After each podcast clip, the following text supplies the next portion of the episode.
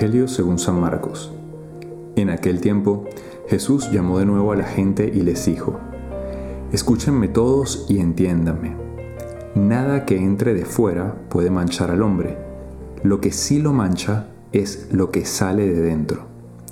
Cuando entró en una casa para alejarse de la muchedumbre, los discípulos le preguntaron qué quería decir aquella parábola. Él les dijo, Ustedes también son incapaces de comprender. No entienden que nada de lo que entra en el hombre desde fuera puede contaminarlo, porque no entra en su corazón, sino en el vientre y después sale del cuerpo. Con estas palabras declaraba limpios todos los alimentos.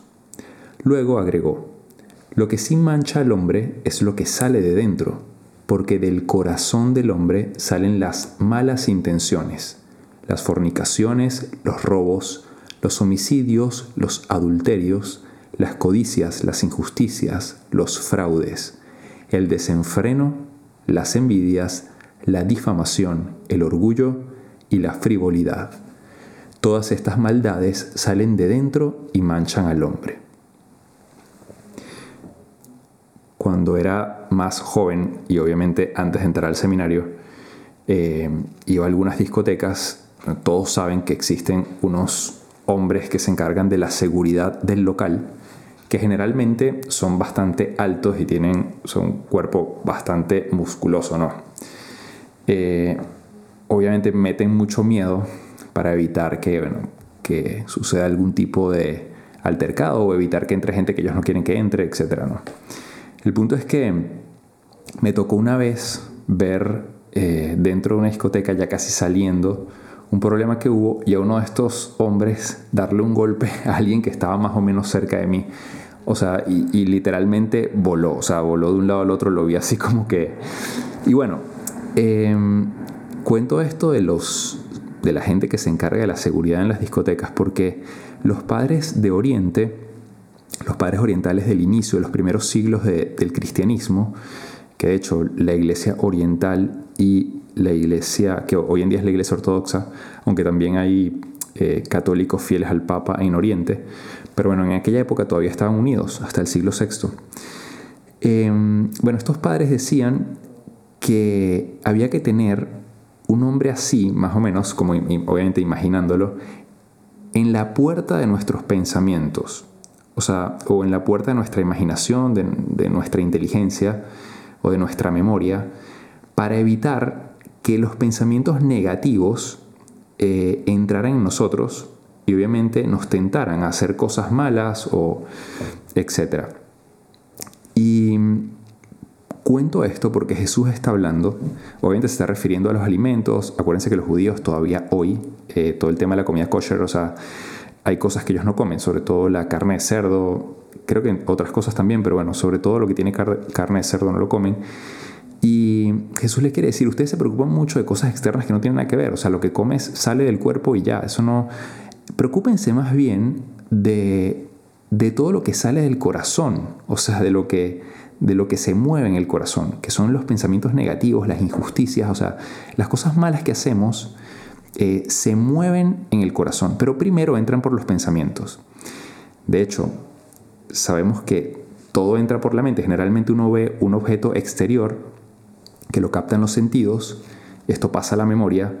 Em, digo, voy a poner un ejemplo que sucede un poco más con los hombres, que somos más visibles, pero por ejemplo con el tema de la lujuria, si tú permites que ver una mujer con malos ojos eh, sea una imagen en redes sociales, sea una mujer en la calle, etc., y tú dejas que bueno, ese objeto exterior luego en tu imaginación hagas una representación de él y empieces a darle vueltas, a representarlo, digamos que empiezas a dialogar con la tentación, ahí ya perdiste. O sea, en cuanto uno deja entrar el pensamiento, eh, ya perdiste, porque con el demonio no se puede dialogar. De hecho, Jesús nunca dialogó con el, con el demonio. Eh, de hecho, la, la Biblia dice, o en la Biblia vemos que Jesús lo que hace es citar la palabra de Dios. Las respuestas de Jesús al demonio que lo está tentando son justamente citaciones de, la Sagrada Escritura, de la palabra de Dios en el Antiguo Testamento. ¿Por qué? Porque empezar a dialogar tú mismo con el demonio, con tus palabras, con tus pensamientos, vas a perder. El demonio es, muy astuto. En el caso de Jesús, obviamente, eh, él tenía las dos naturalezas, la humana y la divina, pero digamos que desde la naturaleza humana, todas las tentaciones que le hizo el demonio a Jesús fueron para atacar su naturaleza humana, y por eso nunca dialogó con él. nosotros tampoco lo, debemos hacer. Entonces, bueno, los padres del desierto dicen, eh, en nuestro corazón, digamos que ellos entienden el corazón como el centro de todo nuestro ser. De hecho, nosotros creemos que existe en lo más íntimo, nosotros le llamamos espíritu, eh, es lo que ellos llaman el corazón.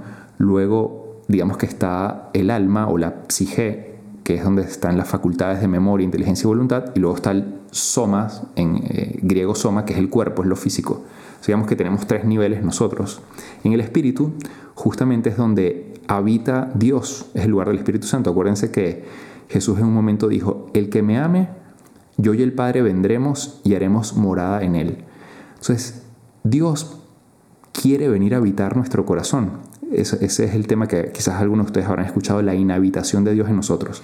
Entonces, el corazón es el lugar de la morada de Dios. La habitación de Dios en, en nuestro ser se da en el corazón.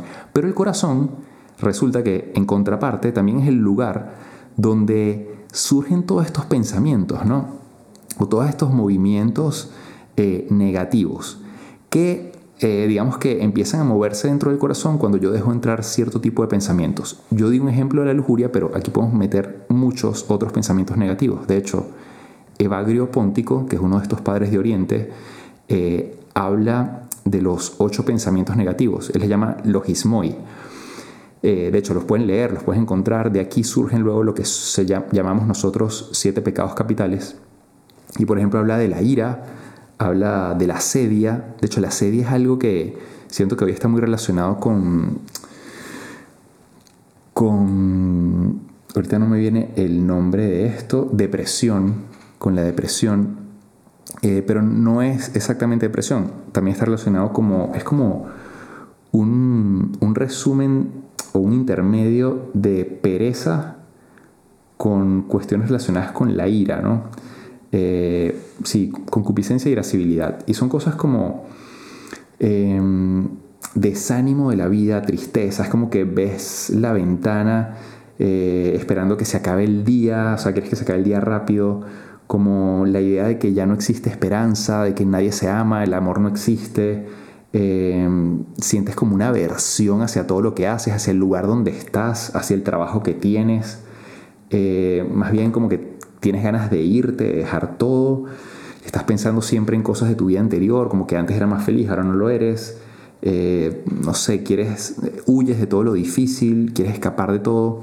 Entonces es como un sentimiento de tristeza la sedia. Y bueno, Evagrio Póntico desarrolla todo este tipo de pensamientos negativos que nos vienen a la mente.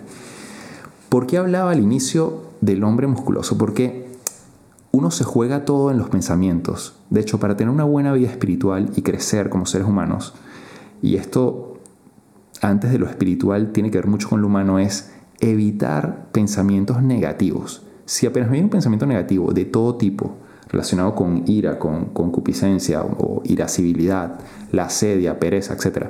Todo este tipo de cosas, y yo logro evitarlo, sacarlo de mi mente, ya estoy logrando un buen, estoy dando un muy buen paso.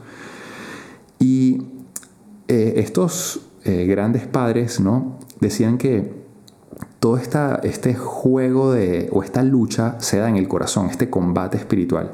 Jesús, de alguna forma, eh, que nos está diciendo que en el corazón se nacen estas cosas negativas, nos está invitando a luchar. Ahora viene la cuaresma, lo dije en el último podcast, es un buen momento para ser conscientes de esto, saber que en el corazón, que es el lugar más íntimo que tengo, es el lugar de la inhabitación de Dios, eh, se juega esa lucha y que si yo voy purificando mi corazón, cada vez voy a ir viendo como Dios ve. Empiezo a ver las cosas como Dios las ve. Y para esto es muy importante la, meditación, la oración. Ojalá que tú en este momento, al final de escuchar este podcast, puedas como hablar con Dios, contemplarlo, agradecerle, ver las cosas positivas, ver que eres hijo de Dios, que Él murió por ti, que te ama, que aunque hayas cometido el pecado más grande, el mundo igual te perdona. Eh, llenar nuestro corazón de las cosas de Dios. De hecho, los, los padres a los que me referí siempre decían que la oración es el medio que hace con que o te permite que tú puedas de alguna forma disponer tu corazón hacia todo lo positivo. Por eso es tan importante la oración, porque si tú estás en una constante vida de oración, estás como viviendo en la presencia de Dios. Entonces, bueno, si uno está constantemente en la presencia de Dios, es como que al mismo tiempo estás trabajando contra todos estos pensamientos negativos que te vienen. Bueno, este tema es mucho más complejo y largo, pero me quedaría con, con lo siguiente. Estamos en un camino en esta vida de querer ser santos, de querer llegar al cielo. Ese camino es un camino de santidad que en concreto es recuperar la semejanza de Jesús que perdimos con el pecado original. Somos imagen y semejanza de Dios. La imagen no la perdimos, seguimos siendo imagen de Dios, pero perdimos la semejanza. ¿Por qué? Porque ya no tenemos un corazón como el de Jesús. Tenemos ira, tenemos eh, pereza, eh, tristeza, etc. Entonces, en el corazón se juega ese combate para ir recuperando nuestra semejanza con Cristo y empezar a tener los sentimientos de Cristo. Eh, pensar más en generosidad, en amor, en humildad, en servir, pensar de modo positivo, con esperanza, con fe, esperanza, con caridad. entonces en el corazón se juega todo. Y como el corazón se juega todo, las cosas entran primero por los sentidos y por eso hay que cuidar mucho nuestros pensamientos. Digamos que me estoy yendo a lo más externo, que es los pensamientos. Entonces recuerden, intenten poner aún seguridad en la puerta para evitar todos este tipo de pensamientos negativos, pensamientos, tentaciones del demonio, eh, y van a avanzar poco a poco mucho. Eh, poco a poco mucho, ¿no? Suena medio raro lo que acabo de decir, pero eso, poco a poco iremos avanzando, ¿no? Y todo esto tiene mucho que ver, como les dije antes, con la oración. La oración es como dispone mi corazón eh, a ver cómo Dios ve y me ayuda a ir evitando estos pensamientos para tener un corazón cada vez más como el de Él. Bueno, espero que esta reflexión te haya ayudado eh, y recuerda siempre ese amor infinito de Dios que, que te quiere llevar cada vez más a niveles más altos de felicidad y de plenitud.